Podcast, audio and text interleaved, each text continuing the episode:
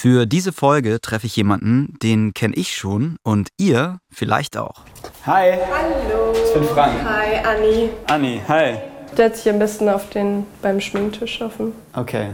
Am Das ist okay für dich, oder? Ja, ja, klar. Also, also die Leute sehen mich ja auch nackt. Also wenn ich hier jemanden sitzen habe, der mich nackt sieht, ist das nicht so schlimm für mich. Annie Aurora ist Pornodarstellerin und ich habe sie vor ein paar Jahren schon mal für zwei Reportagen auf unserem YouTube-Kanal begleitet.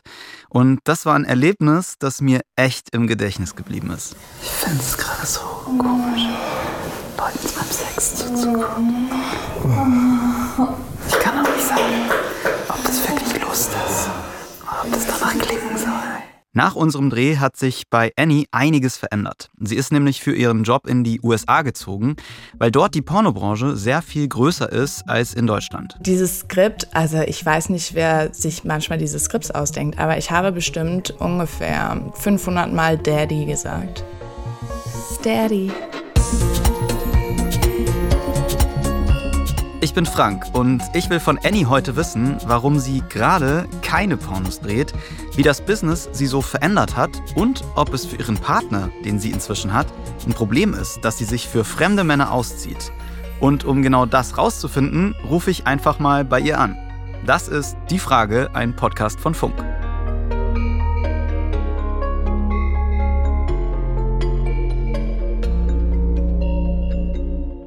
So, jetzt bin ich gespannt. Hallöchen. Hallo. Ja? Na? Kannst, du, kannst du hören und sehen? Ja, ich äh, sehe und höre dich. Oh Gott. Annie sitzt in einem bequemen Pulli vor ihrem Laptop. Bei mir ist es gerade schon 8 Uhr am Abend, aber wegen der 9 Stunden Zeitverschiebung nach Kalifornien ist es bei ihr noch vormittags. Ihre Haare sind inzwischen schulterlang und braun. Bei unserem letzten Treffen waren sie noch länger und blond. Und noch eine Sache ist mir im Bild direkt aufgefallen. Was ist das im Hintergrund? Ein Kanu? Äh, das ist ein Surfboard. Vor Annie steht ein Mikro und das schaltet sie jetzt an. Klicken. So, jetzt läuft auf jeden Fall. Dann würde ich sagen, starten wir einfach mal los. Meine erste Frage bezieht sich auch gleich auf dein Business, nämlich wann hast du denn deinen letzten Porno gedreht? Oh Gott, jetzt muss ich mal ganz stark nachdenken. Mitte Februar. Bevor ich aber mit Annie darüber rede, wieso sie schon so lange keinen Porno mehr gedreht hat, hier noch ein bisschen Hintergrundwissen für alle, die die Videos mit ihr damals nicht gesehen haben. Annie ist jetzt 25. Getroffen habe ich sie zum ersten Mal vor knapp drei Jahren für unseren YouTube-Kanal. Damals wollte ich von ihr wissen, was machen Pornos? Klar, es gibt halt super viele außergewöhnliche Pornos, die halt nicht für jedermann was ist. Aber das ist ja das Gute, dass man sich ausleben kann. Und wenn man vielleicht ein Verlangen in sich hat, das auch ja, herauszufinden, was es überhaupt ist und ob das richtig oder falsch ist. Also ich finde schon, dass wir offener sein sollten, was das ganze Thema angeht, weil ich meine, es ist das Normalste der Welt, Sex zu haben. Im ersten Video durfte ich bei einer ihrer Cam-Shows dabei sein. Das heißt, ich habe neben ihr gesessen, als sie sich vor einer Webcam ausgezogen hat und mit Personen aus einem Chat gesprochen hat und sich für sie angefasst hat. Hi. Gefällt dir das so? Beim zweiten Video war ich dann bei einem ihrer Pornodrehs mit dabei. Und der war zu Hause bei Annie auf der Couch. Total kleines Setting, nur sie, ein anderer Darsteller plus ein Kameramann. Das sah damals alles ziemlich amateurmäßig aus. Eine mega surreale Situation, wenn man da so sitzt und irgendwie das erste Mal Leuten beim Sex zuguckt. Wie viel Lust habt ihr denn jetzt dabei so empfunden? Also ich, ich kann das immer noch nicht so richtig nachvollziehen. Das ist so zack. Also ich fand's geil. Annie ist vom Typ genau das, was sich viele bei Pornos unter dem Mädchen von nebenan vorstellen. Relativ unscheinbar und natürlich. Eine junge Studentin, die eben auch die Nachbarin sein könnte. Und genau das ist eine Fantasie, die sie auch in ihren Videos bedient. Ich habe mich echt super mit ihr verstanden. Wir haben uns sehr locker unterhalten. Mir ist damals aber auch aufgefallen, dass sie wirklich gar nichts Kritisches über die Pornobranche sagen wollte. Sie hat da immer nur gute Erfahrungen gemacht, hat sie mir erzählt. Ich bin richtig gespannt, ob sich daran irgendwas geändert hat und sie das heute anders sieht. Darüber spreche ich später mit ihr. Äh, das Video mit dem Pornodreh hat ja, ähm, also ich war selbst ein bisschen überrascht, als ich gerade nochmal geschaut habe, über 4,5 Millionen Klicks. Also ähm, Wow. das ist wirklich mit Abstand das erfolgreichste Video auf unserem Kanal. Ich wurde auch sehr oft darauf angesprochen, muss ich schon sagen. Bei mir war das so, ich habe äh, auch drüber nachgedacht, ähm, wie ich das eigentlich so rückblickend finde, dass das so das erfolgreichste Video ist. Ich habe erst gedacht, äh, vielleicht wäre es cool gewesen, wenn ich irgendwas gesellschaftlich Relevanteres irgendwie, wenn, wenn das sozusagen, oh Gott, schockierter Blick. Das ist relevant. Hallo. Ja, und dann habe ich, ja genau, und dann habe ich, dann habe ich nochmal drüber nachgedacht und dann ist mir klar geworden, na klar, also das interessiert einfach Menschen. Also für mich war es auch gar nicht so, es sollte jetzt nicht so rüberkommen, als, äh, als äh, ist mir das unangenehm oder so, weil ich habe auch ehrlich gesagt total viel mitgenommen aus dem Dreh damals. Für mich hat das ein bisschen den Zauber von Pornos entzaubert, ehrlich gesagt. Also ich sehe Pornos seitdem mit anderen Augen. Gar nicht schlimm, aber es hat einfach was verändert und das ist ja auch voll okay. Genau, genauso wie bei mir. Ich, äh, wenn ich mir ein Porno anschaue, was meistens eigentlich äh, nicht wirklich der Fall ist, also ich schaue mir selten Pornos an, denke ich mir mhm. auch eher so ähm, an die Produktion, anstatt das zu genießen, weil ich halt auch weiß, wie es hinter den Kulissen ist. Nach unserem Dreh habe ich mitbekommen, dass Annie in die USA gezogen ist, um dort richtig in der Pornobranche durchzustarten. Sie sagt, dass das mit dem Umziehen vor allem aus Bequemlichkeit war, weil sie davor schon häufiger dort gedreht hat und nicht immer hin und her fliegen wollte. Aber ich kann mir auch vorstellen, dass das ziemlich lukrativ ist.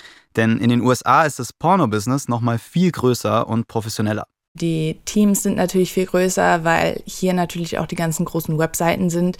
Von daher sind natürlich die Produktionsteams auch hier und haben halt auch die ganzen Resources und alles. Ähm, das heißt, wie groß sind da so Drehs? Also sind da einfach mehr DarstellerInnen? Sind da mehr, ähm, sind da Leute, die Ton machen? Sind da Leute, die Skatering machen? Wie kann ich mir das vorstellen? Also es gibt natürlich Tonleute, es gibt Leute, die das Set aufbauen, es gibt Leute, die Lampen verschieben, es gibt ähm, einen Director, es gibt einen Producer, es gibt Make-up, es gibt Assistants, dann gibt es äh, normalerweise noch Social-Media-Leute, die... Annie kommt unter Vertrag bei einem Agenten, einem der größten in der Branche. Sie sagt, wenn er dich managt, dann hast du es geschafft. Fun Fact: Genau das gleiche Gefühl habe ich immer, wenn jemand diesem Podcast fünf Sterne gibt und abonniert. Naja, dieser Agent auf jeden Fall, der besorgt ihr ganz schön viele Jobs in den USA. Hochglanzproduktionen, in der Szene bekannte Darsteller.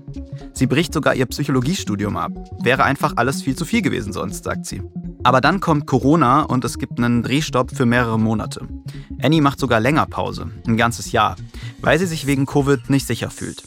Es ist eigentlich schon sehr lustig, dass ich noch hier bin, blöd gesagt. Während Covid hatte ich ähm, Zeiten, wo es mir persönlich nicht wirklich gut ging, weil ich nicht wirklich aus dem Land ausziehen konnte, weil ich mitten in einem Green Card-Prozess war und konnte deswegen nicht rausfliegen. Covid war auch noch ein Ding, von daher konnte ich meine Familie für zwei Jahre gar nicht sehen. Ähm, von daher hatte ich natürlich auch Zeiten, wo ich gedacht habe, wow, ich will hier raus, das macht alles gar keinen Sinn. Amis sind doch bescheuert, Deutschland ist viel besser, äh, ne? Und alles fehlt irgendwie. Deutsches Essen und die Pünktlichkeit und da. Und klar hast du dann irgendwie so Momente, wo du denkst, wow, warum bin ich überhaupt noch hier? Aber dann werden die Einschränkungen zurückgenommen und sie fängt wieder an zu drehen. Bei manchen ähm, Scripts da denke ich mir so, wow, cringe oder, ne, äh, ja. also ja, können wir jetzt mal machen, muss man jetzt aber nicht. Was war die ähm, schlimmste, die schlimmste Szene oder der schlimmste Dialog, den du führen musstest, wo du gedacht hast im Nachhinein so, puh, habe ich das jetzt gerade echt gesagt? Willst du das wirklich wissen? Ja. Das war, das war, glaube ich, dieses Jahr oder ja, seitdem ich gedreht habe, ähm, ich habe eine Szene gedreht mit einem Kollegen von mir und dieses Skript, also ich weiß nicht, wer sich manchmal diese Skripts ausdenkt, aber ich habe bestimmt ungefähr 500 Mal Daddy gesagt. Daddy. Das war einfach so eine, so eine Stiefvater-Geschichte. Ich höre da ja raus, dass du das auch manchmal ein bisschen so überzeichnet, sagen wir mal, ähm, ähm, um es diplomatisch auszudrücken, findest. Ne? Also, dass du es auch manchmal nicht so richtig verstehen kannst, was das da für eine Geschichte dahinter ist, die da erzählt werden soll oder warum man diese Rollen denn dann so ausgestaltet, wie man es tut. Hast du da Einfluss drauf? Also kannst du auch sagen, dass du das äh, vielleicht so nicht ganz so machen willst, sondern ein bisschen anders? Also. Kann man da reden drüber? Klar, du kannst alles ablehnen. Nee, ich meine auch gar nicht im Vorhinein, sondern Am beim Dreh, dass man sagt, so damit fühle ich mich jetzt nicht wohl. Also normalerweise, wenn du wirklich so extreme Sachen filmst, hast du das Skript vorher, du mhm. wirst gefragt, ob du comfortable bist, das zu schießen. Ja. Ich hatte das jetzt noch nicht so, wo ich mir gedacht habe, boah, das möchte ich gar nicht machen, sondern habe dann eher so gesagt, so ja, mit so ein paar Wörtern fühle ich mich halt gar nicht ne, Ja. comfortable, können wir das ändern. Das ist eigentlich normalerweise gar kein Problem. Das ist eigentlich gar kein Problem. Das sagt Annie sehr häufig, wenn es um die Branche geht. So ganz bin ich nicht davon überzeugt, dass man da so immer über alles reden kann am Set. Und da gibt es ja auch immer wieder Kritik von anderen Menschen an der Branche im Generellen. Schlechte Arbeitsbedingungen, ungeklärte Rechte oder Manipulation von vor allem unerfahrenen Darstellerinnen. Darüber spreche ich mit ihr auch noch. Aber ich hatte später im Gespräch das Gefühl, dass sie diesmal ein bisschen mehr darüber erzählt hat, dass nicht immer alles ganz so cool abläuft. Gab es mal irgendwelche Überraschungen an Sets, so wo du äh, gedacht hast, so wow, okay, das, damit habe ich jetzt nicht gerechnet? Mir fällt eine Sache ein, wo ich mir so gedacht habe, das war echt uncool. Ich habe einmal mit einem Darsteller gedreht, der eine Brille getragen hat und ähm, sehr, eine sehr dicke Brille. Also man konnte sehen, ohne die Brille konnte er nichts sehen. Auf jeden Fall war das eine Szene, die sehr viel Zeit in Anspruch genommen hat, weil die Produktion so groß war und der Produzent halt seine ganz eigene Art hatte, das zu filmen und alles. Das heißt, es war schon ein sehr langer Tag und der Produzent, der gedreht hat, hat gesagt, er mag die Brille nicht vom Darsteller, ob er die dann nicht die ganze Zeit beim Intercourse äh, absetzen könnte weil die sozusagen nicht schön genug ist oder er es halt nicht mochte. Und er meinte, ja, kann ich schon, aber ich kann dann wirklich gar nichts sehen und dann kann es sein, dass es halt, dass ich halt Probleme kriege. Er meinte, nee, nee, ich möchte die gar nicht sehen im Bild und ähm, ja, es war eine Analszene, das kann ich schon mal sagen. Und ähm, ja, das Problem war, er konnte da nichts sehen und weil er nichts gesehen hat, hat sein zweites Gehirn, was da unten ist, auch nichts gesehen und hat dann halt schlapp gemacht.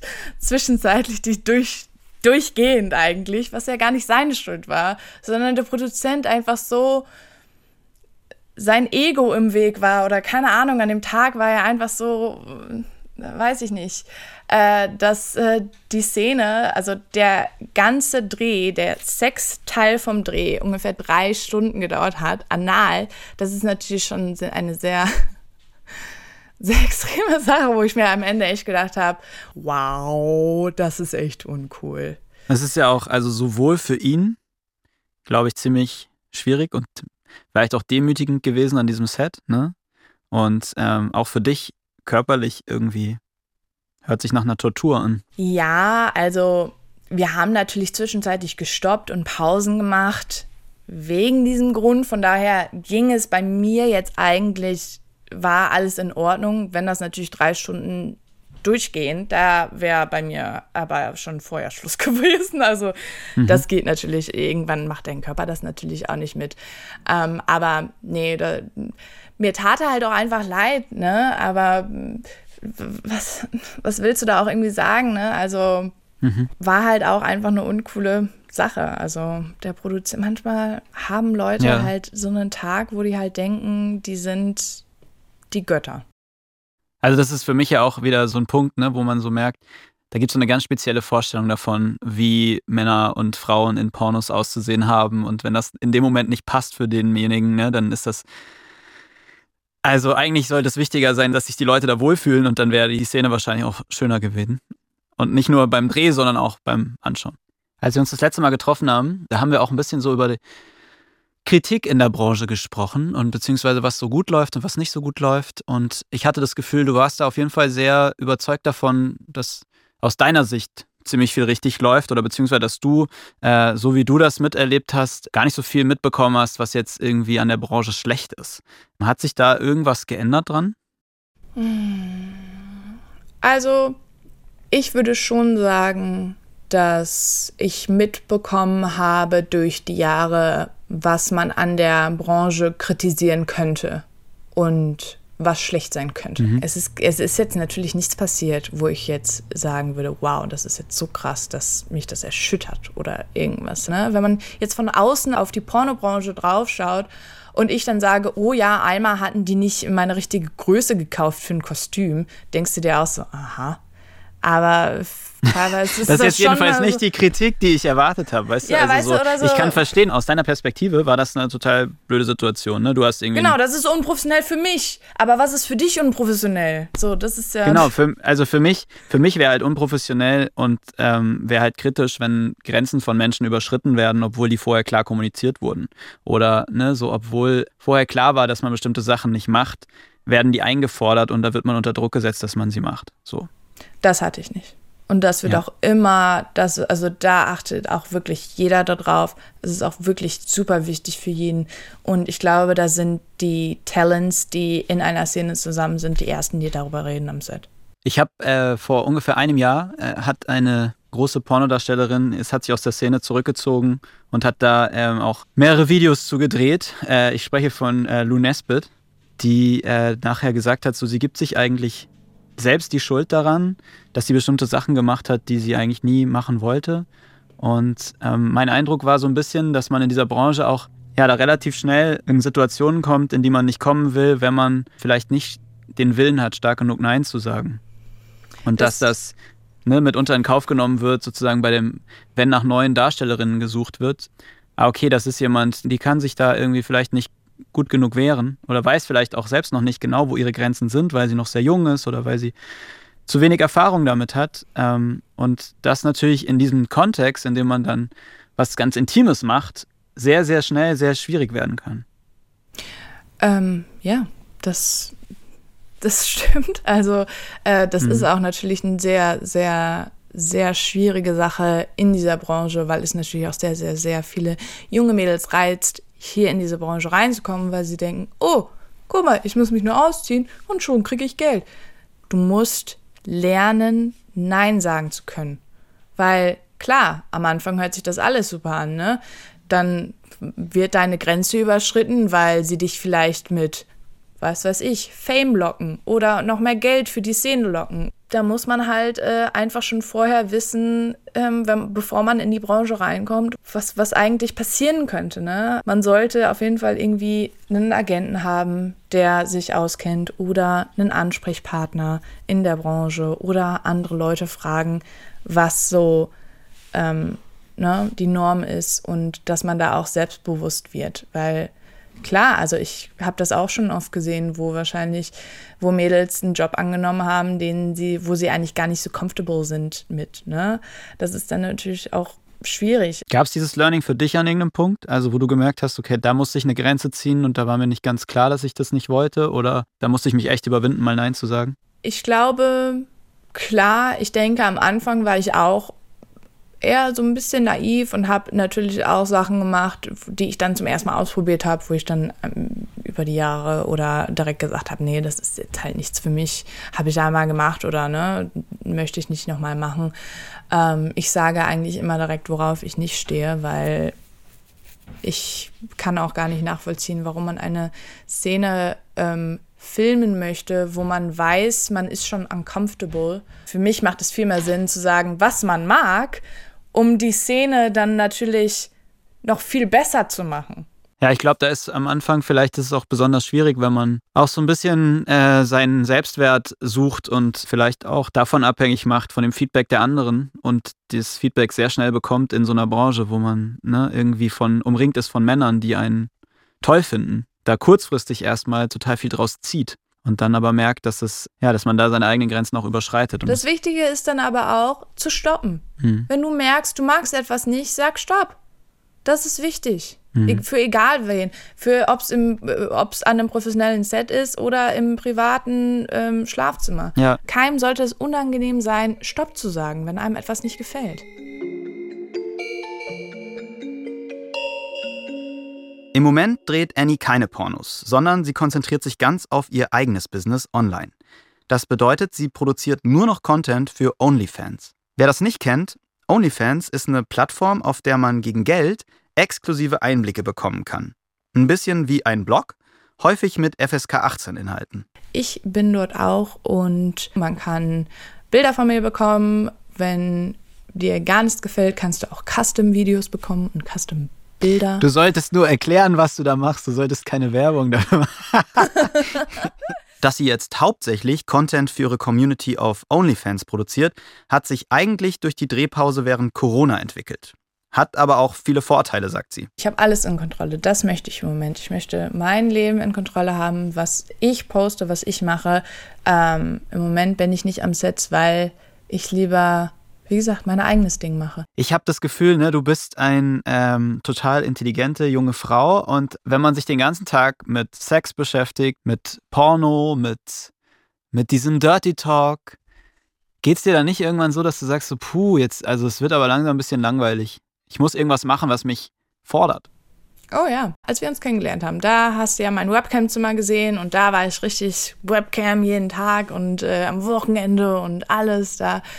Ja, das ähm, irgendwann, da denkst du dir auch so, wow, also du musst schon irgendwas, jetzt musst du ein Buch lesen oder so.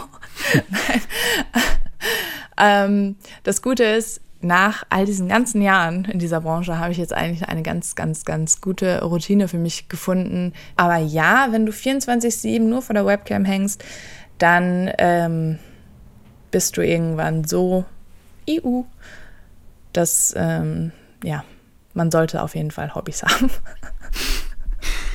Aber also, liest du dann viel oder was machst du so, in, um dich, Ähm, um so einen genau. Gegenpol zu setzen da, zum Dirty Talk? Also zum Gegenpol zu meiner Arbeit sozusagen. Ähm, Mhm. ich, ich liebe es zu reisen, immer noch. Es ist immer noch ähm, eine sehr tolle Sache.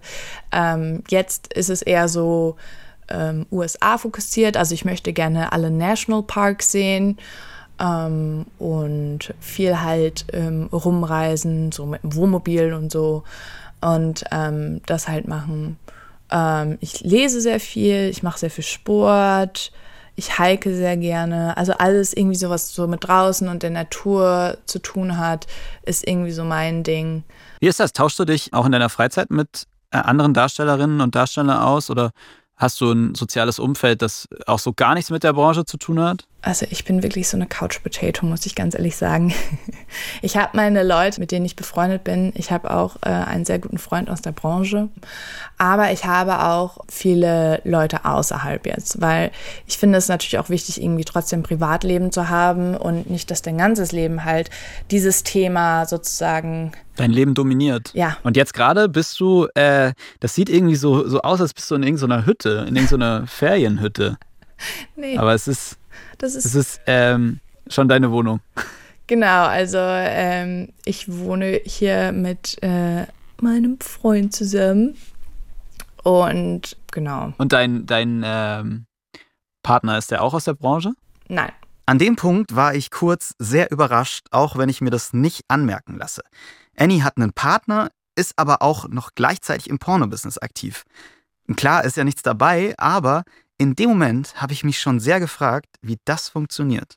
Der, also den hast du ganz anders kennengelernt, weil ich stelle mir das so vor gerade, dass dein Leben total mit dieser Branche ver verknüpft ist und das ist irgendwie so, du bist da hingezogen für den Beruf. Ich weiß, und jetzt bin ich komplett, also das Lustige ist, ich war, also als wir uns zum Beispiel gesehen haben, war ich wirklich so, das war 100 Prozent mein Leben, 24-7.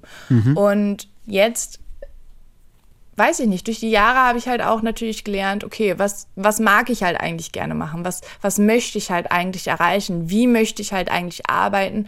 Und natürlich durch Covid ähm, und dem Online-Sachen ist es natürlich ähm, mir sozusagen gerade in die Hand gefallen, dass ich halt wieder eher so zu Online zurückgehe und mein eigenes Ding so machen kann.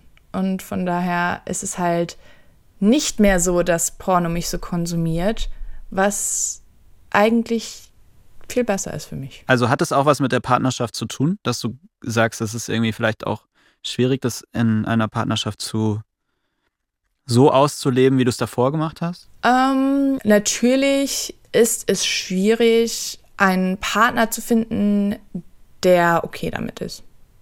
Aber ich bin da ganz stumpf. Also ich bin in dieser Branche, seitdem ich 18 bin.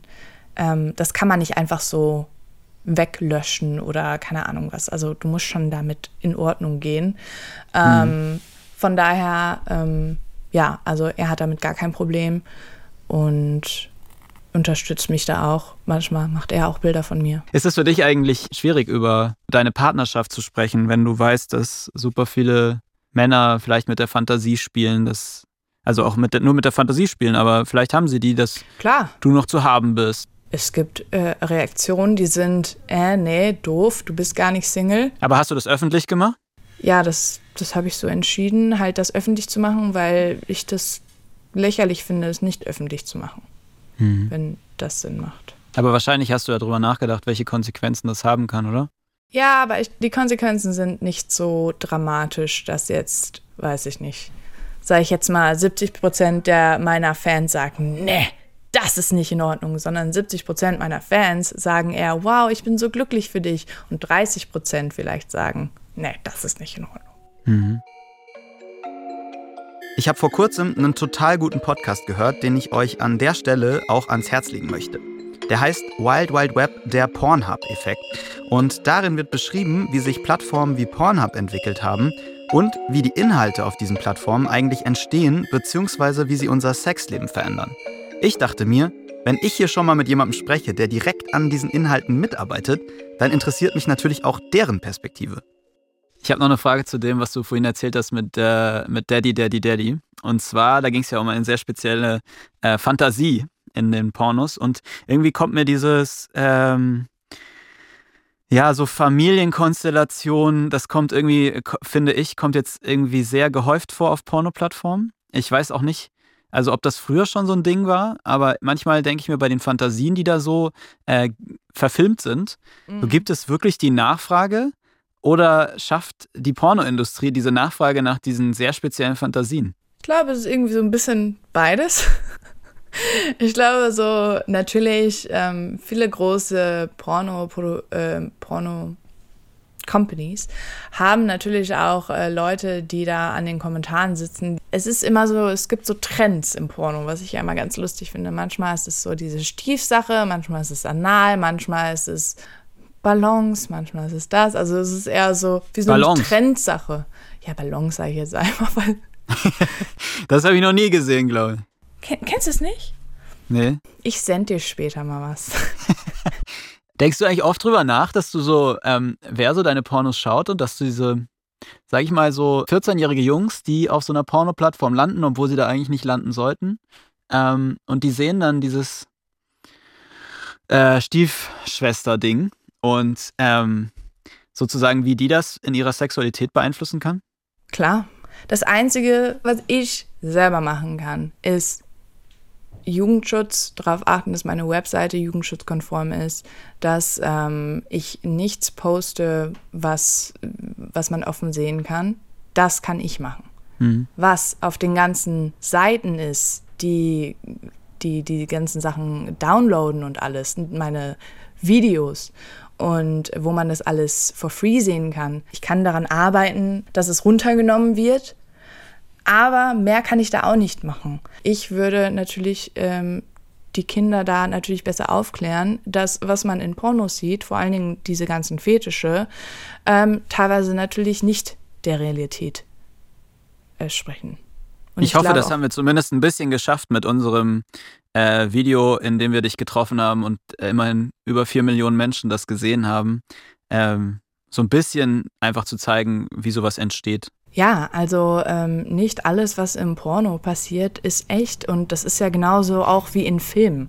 Ne? Also ich glaube, jeder stellt sich gerne so in dieser Situation vor, aber das dann selber zu machen, das ist dann natürlich was komplett anderes. Was würdest du sagen, wie hat dich das, das Business so verändert in den letzten Jahren? Ich habe auf jeden Fall viel gesehen, ich habe viel gelernt.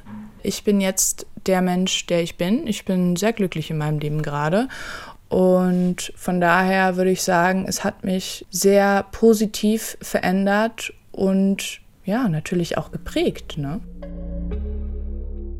Ich finde es erstmal schön zu hören, dass es Annie gut geht mit dem, was sie tut. Dass sie ihre Entscheidung in die USA zu ziehen nicht bereut hat und einen Partner gefunden hat, der akzeptiert, was sie tut. Aber ich finde es auch wichtig zu sagen, dass Annies Perspektive auf die Branche erstmal nur ihre ist. Mit einem Job im Porno-Business geht es sicher nicht allen so gut, wie Annie es beschreibt. Immer wieder äußern sich ehemalige Darstellerinnen und Darsteller, dass sie etwas anderes erlebt haben. Und ich finde es total gut, was Annie vorhin gesagt hat über Grenzen. Dass es wichtig ist, Nein sagen zu können, seine Grenzen zu wahren, für sich selbst einzustehen. Auch wenn das garantiert oft sehr, sehr schwierig sein kann. Und ich wünsche Annie, dass sie für sich den richtigen Punkt findet, Nein zu sagen und aufzuhören, wenn sie keinen Spaß mehr an all dem hat. Also für mich klang das jetzt auch ein bisschen in unserem Gespräch so, als wirst du so ein bisschen häuslicher und sesshafter und du hast irgendwie so, ne, so die wildesten Zeiten hinter dir und du willst jetzt irgendwie mh, hm, langsam für dich einen Weg finden, wo das ein bisschen entspannter ist und vielleicht sogar dich langsam aus dieser Branche zurückzuziehen. Liege ich da ganz falsch?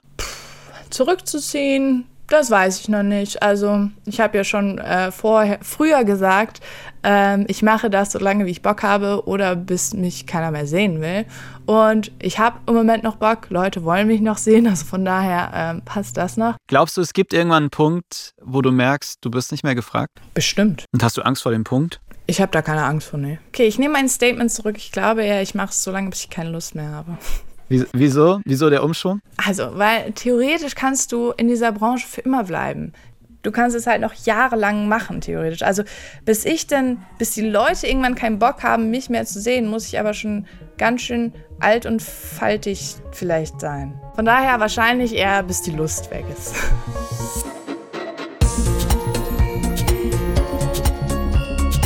Das war sie, die neueste Folge vom Frage-Podcast. Teilt sie doch gerne, wenn sie euch gefallen hat. Und ach, Annie, wenn du das hörst, ich warte immer noch auf das Video mit den Luftballons. Wie hat es euch gefallen, dieses Update? Sollen wir sowas häufiger machen? Habt ihr vielleicht einen Vorschlag, mit wem aus unseren Folgen auf YouTube ich mich mal wieder unterhalten soll? Schreibt mir doch gerne Nachricht an die 0174 274 5065 oder per Instagram.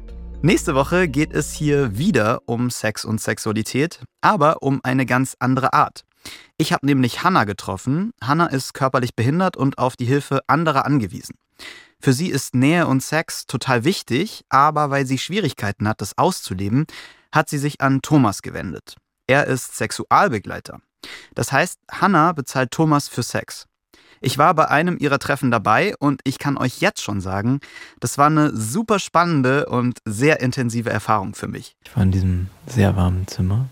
Vor dem Bett lag ein benutztes Kondom und die beiden lagen kuschelnd in den Armen und Hannah sah ganz glücklich aus. Bis dahin hört doch mal rein bei meinen Kolleginnen Corinna und Christine. Die sind seit 15 Jahren beste Freundinnen. Sie haben die Beziehungen der anderen erlebt, den Liebeskummer und die Trennungen. In ihrem Podcast Freundschaft Plus sprechen sie genau über diese Erfahrung. Die Frage ist ein Podcast von Funk, von ARD und ZDF. Ich bin Frank Seibert, Autorin ist Amelie Hörger, Redaktion Theresa Fries, Florian Meyer-Havranek und Patrick Abele, Produktion Matthias Sautier. Das Sounddesign kommt von Benedikt Wiesmeier und Enno Rangnick und die Grafik von Antonia Dengler und Bianca Taube.